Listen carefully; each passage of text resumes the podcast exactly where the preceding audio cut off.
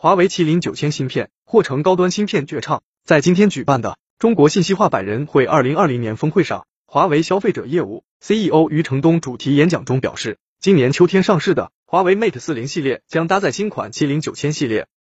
他表示，麒麟九千系列将有更强大的五 G 能力、AI 处理能力、更强大的 NPU 和 GPU。但是很遗憾的是，由于美国第二轮制裁，今年可能是我们最后一代华为麒麟高端芯片。